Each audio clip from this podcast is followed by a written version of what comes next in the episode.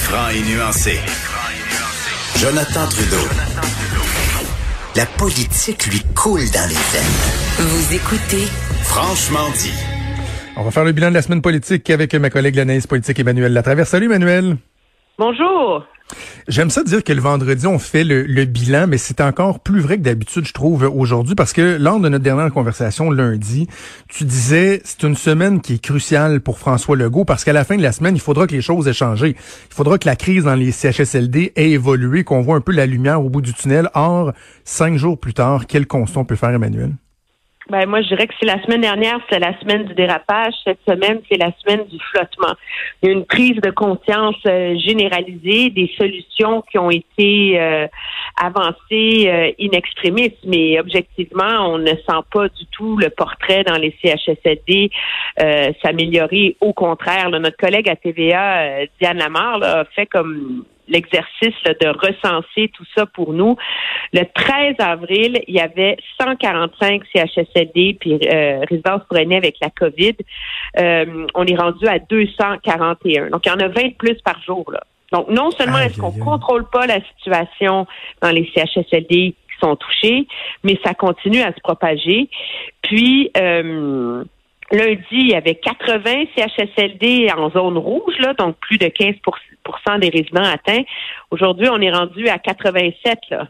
Alors, la réalité, c'est que ça va pas mieux. Puis l'exemple le, plus criant de ça, c'est ce qui est arrivé à l'hôpital de Sainte-Agathe cette semaine.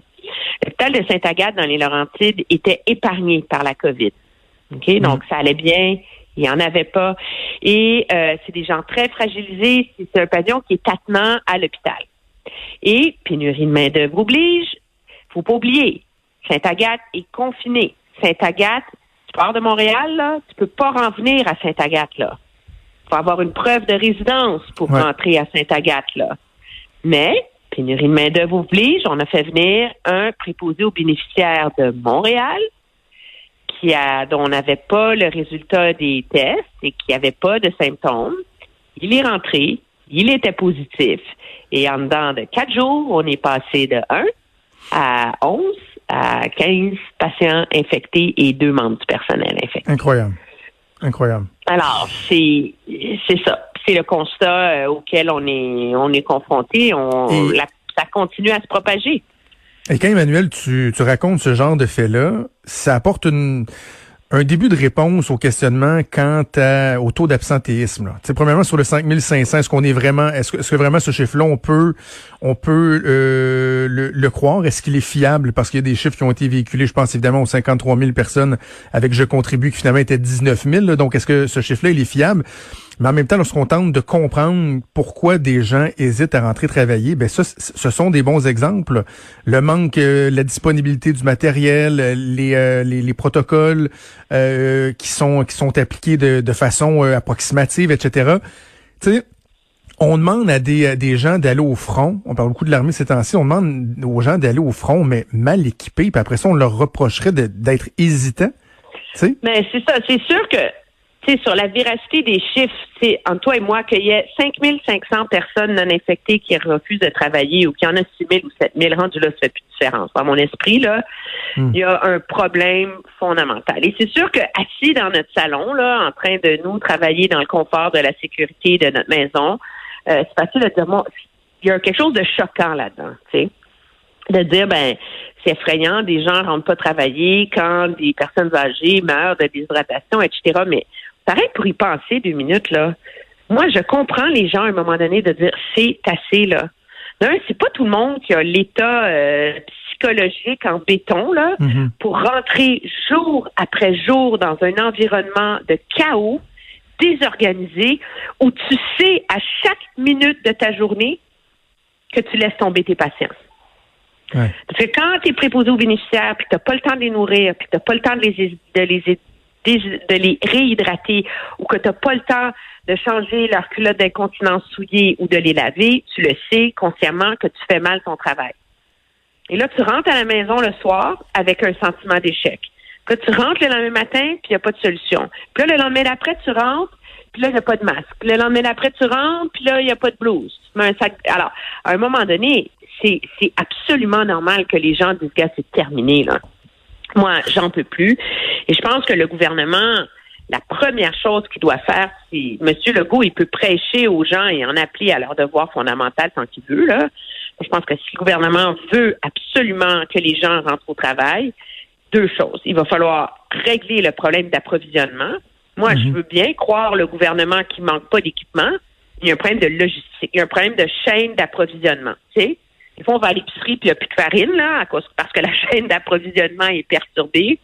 Ben nous, on a des préposés puis des infirmières qui rentrent dans les CHSLD puis il n'y a plus de blouse ou il n'y a plus de masque ou il n'y a plus de visière. Puis au-delà de ça, je pense qu'il va falloir avoir, faut que le gouvernement ait une réflexion sur les fameux masques N95. Sur l'utilisation, tu veux dire dans les protocoles? Là? Ben, la réalité, c'est que les protocoles officiels disent que les N95, c'est seulement pour les situations d'intervention où il y a un fort risque d'aérosol, donc intervention chirurgicale, intubation, etc. Puis donc, c'est pas nécessaire dans les CHSLD et qu'un masque chirurgical conviendrait. Mais la réalité, c'est qu'il y a de plus en plus de médecins qui ont des qui disent peut-être que c'est vrai, mais on le sait pas. Puis la réalité, c'est qu'une personne âgée qui tousse, qui est malade, t'es à si tu veux bien la soigner, tu la nourris, es à proximité de son visage là. Et donc, il y a des urgentologues, euh, des micro-infectiologues, euh, etc., qui disent à un moment donné, ben peut-être, on le sait pas, de la même façon qu'on savait pas que les gens asymptomatiques étaient contagieux, mais il est tellement contagieux, ce virus-là, que est-ce qu'il faudrait pas euh, l'exiger? Et les ordres professionnels, de plus en plus, l'exigent. Euh, pensent que c'est nécessaire. Euh, la FMSQ veut que ces médecins aient des, des masques N95. Puis aux urgences, les médecins sont équipés, là. Alors, je pense que le gouvernement va. De... J'ai pas la réponse à ça, mais je pense que il faut, il faut avoir une réflexion plus large. Peut-être qu'il faut en faire plus que le client demande en termes de protection. Justement, il faut rassurer ce personnel-là. Là. Exact. Dis-moi un mot sur euh, sur le j'aime pas ça utiliser le mot performance là, mais sur euh, sur François Legault lui-même euh, cette semaine, euh, si tu évalues son ton, le message, etc. Si on compare au début de la crise, comment donc tu, tu évalues le travail du premier ministre à ce stade-ci? Ben, je pense que il est. moi, j'ai beaucoup mieux aimé son ton hier que son ton avant-hier. Moi, je préfère le ton de M. Legault qui qui, au lieu de jeter des blâmes sur les médecins, là, ce qui est totalement surréel, on pourrait y revenir si tu veux, mais au lieu de, de jeter le blâme sur les médecins, sur un tel, sur ceci, cela, euh, de se chercher des boucs émissaires et des faux fuyants. Là. Moi, je pense que l'appel à travailler ensemble est beaucoup plus constructif. Euh, et à un moment donné, ça reconnaît euh, l'état de la situation. Il y a un constat d'échec dans la façon dont, puis je sais pas que M. Legault personnellement, mais il y a un constat d'échec dans la façon dont la machine a géré cette crise-là. Là. C'est évident, là. Puis, euh, mais en même temps, euh, et là, faudrait pas que le gouvernement fédéral devienne le prochain bouc émissaire parce que l'armée est pas déjà au poste, là. Moi, je veux dire, demander à 1000 personnes des forces armées canadiennes de venir prêter euh, renfort en, en CHSLD, comme je disais euh, à Julie Marcoux hier soir, euh, tu prends pas 1000 euh, gars dans un camion puis tu débarques pas l'autre côté du pont Champlain là, tu sais. Je veux dire, la réalité c'est qu'il faut décider c'est quoi la meilleure façon de les déployer, où on les envoie, dans les endroits où on les envoie, qu'est-ce qu'on veut leur faire faire. Est-ce que la meilleure façon c'est de mettre un médecin et quatre infirmières en chaque de chaque lieu pour ramener une forme d'ordre et d'organisation et après ça regarder les horaires et que tu comprends-tu? C'est c'est tu veux que ça marche faut que ben tu aies un plan là. Je veux dire tu peux pas juste appeler mille personnes là Exact, parce qu'on parle souvent de l'agilité de, de l'armée, mais c'est une chose de se dépêcher dans un endroit X, mettons Sainte-Marthe-sur-le-Lac, il y a un an, et dire là, là-bas, il faut qu'on aille mettre des, des, poches de sable, qu'on construise des murs. Ça, c'est une chose. Et c'en est une autre de regarder le climat à Montréal, toutes les CHSLD, puis dire qui on envoie où, comment, de quelle façon, avec quel support autour. C'est pas évident, là. Ben oui, t'envoies 150 euh, gars à Sainte-Marthe, à Sainte-Marc sur le lac avec... Euh, un camion à benne puis des sacs, euh, tu dis, bon, mais il y en a 70 qui remplissent des sacs, les autres 25 construisent une digue. Euh, ils savent comment faire ça, là.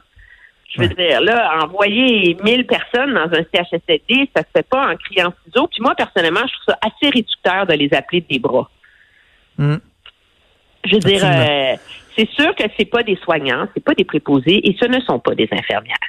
Mais ce sont des gens qui ont une expertise qu'aucun d'entre nous a dans le fait de gérer et survivre dans le chaos, dans le fait de mettre en place des méthodes, euh, de, des, protocoles, entre guillemets, pour passer au travers d'une situation. Ce sont des gens qui ont des formations en premiers soins qui dépassent largement ce que toi et moi, on va avoir de, et ce que les préposés en bénéficiaires ont, et etc. Là.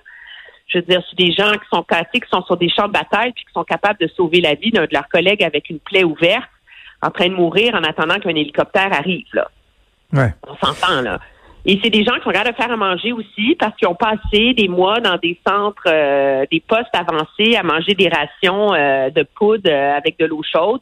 Puis que des fins de semaine, ils sont tannés. Puis pour donner une pause aux cuisiniers, ils se mettent à faire à manger. Donc, c'est des gens qui ont une foule de talents mais justement, si tu veux que ça fonctionne, il faut les mettre en place de manière cohérente, intelligente. Puis ça, je m'excuse, là, ça se fait pas en 24 heures. Un mot sur euh, Justin Trudeau, puis je vais euh, employer l'image du robinet qu'on utilise beaucoup euh, ces temps-ci à plein d'égards. le robinet, on l'a ouvert bien comme faut sur les subventions, puis on, est tous d'accord que c'est la chose à faire. Le gouvernement fédéral qui a été efficace, qui a acheminé l'argent rapidement pour venir en support aux, particuliers, aux entreprises. Quoi que les entreprises, c'est encore là, on en a parlé, mais est-ce que là, il va pas commencer à être temps à, à, le fermer un peu le robinet, parce que de plus en plus, on va voir apparaître des effets pervers. Je pense à, l'agricultrice euh, à l'île d'Orléans avec qui j'ai fait une entrevue hier qui dit wow là attends là nous autres les travailleurs on avait déjà de la misère parce qu'on n'a plus de travailleurs étrangers on espérait que les étudiants viennent nous aider mais là l'aide accordée par le gouvernement fédéral va peut-être les décourager ça va être un enjeu ça pour Justin Trudeau là éventuellement de de de, de, voir est-ce que l'aide ne vienne pas nuire en, d'autres situations. Ben, il y a un sérieux problème, moi, je pense, avec les étudiants. Je te donne un exemple, juste à titre de comparaison. Là.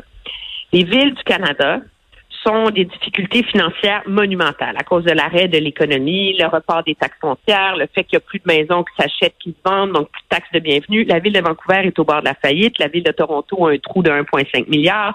La ville de Montréal de 500 millions. Les grandes villes hier ont demandé 10 milliards au gouvernement fédéral pour leur venir en aide. 10 milliards pour hmm. les grandes villes du Canada. Imagine combien de millions de populations tu couvres avec ça. Là. Ça, c'est pour ramasser les poubelles, c'est pour faire le, c'est pour donner des services directs à la population. Le gouvernement donne 9 milliards aux étudiants.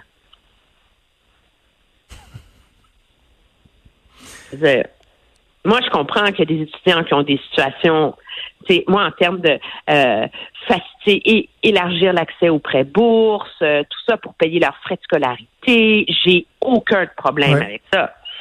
Mais la réalité, c'est que c'est pas seulement les fermiers qui ont des problèmes, les épiciers qui ont besoin d'étudiants aussi. On mm. les voit qui travaillent à temps partiel, etc., etc.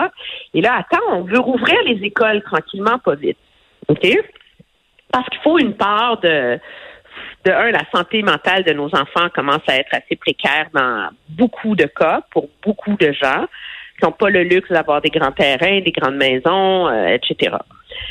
Mais là, si on ouvre les écoles, pendant le reste de l'été, on présume que ça va prendre une forme qu'on va permettre au camp de jour d'avoir lieu. Un peu le même principe, hein? C'est la garderie d'été dans les parcs, euh, etc. Là. Je te confirme qu'il y a bien des endroits. Là, moi, ma soeur à Laval, le, camp de jour, là, ils ont déjà eu l'avis qu'il n'y en, en, avait pas de camp de jour cet été, puis c'est un casse-tête épouvantable. Il y a vraiment des familles qui déjà s'arrachent les cheveux de sa tête parce que la décision a déjà été prise. Oui, mais alors, on va voir est-ce que ça va avoir lieu, mais si c'est le cas, est-ce que les gens vont vouloir aller travailler dans des camps de jour? Moi, j'entends des témoignages de, députés qui me racontent que les gens, dans leur comté, leur disent, ben moi, les, moi, les jeunes me disent qu'ils vont travailler 15 heures semaine pour gagner leurs 1000 pièces. Puis ils vont aller chercher le reste euh, auprès du ben gouvernement fédéral, puis ils vont se faire un été à 9000 dollars. Ah oui, oui, c'est ça, parce que selon la façon que tu fais les calculs, ça peut être bien avantageux selon ta situation de faire un petit nombre d'heures qui te permet d'aller chercher la rallonge, puis écoute, ça, non, oui, puis, en même temps, je veux pas... Tu travailles 15 heures par semaine pour gagner ton 1000 dollars par mois, puis tu prends le 1250 du gouvernement, ça te fait 2250 pendant quatre mois, mais c'est un bel été à 9000 pièces. Ça en fait, là. Pendant ça en fait, on Imagine des étudiants qui sont encore chez leurs parents, là. C'est parfait, là. Moi, j'ai jamais gagné ça. En tout cas, moi, il faudrait que je check, il faudrait que je fasse des calculs, mais je m'a dit, je travaillais du 40-50 heures par semaine pour arriver à faire euh, euh, des montants comme ceux-là, là, au cégep, euh, à l'université, mais en tout cas, bref.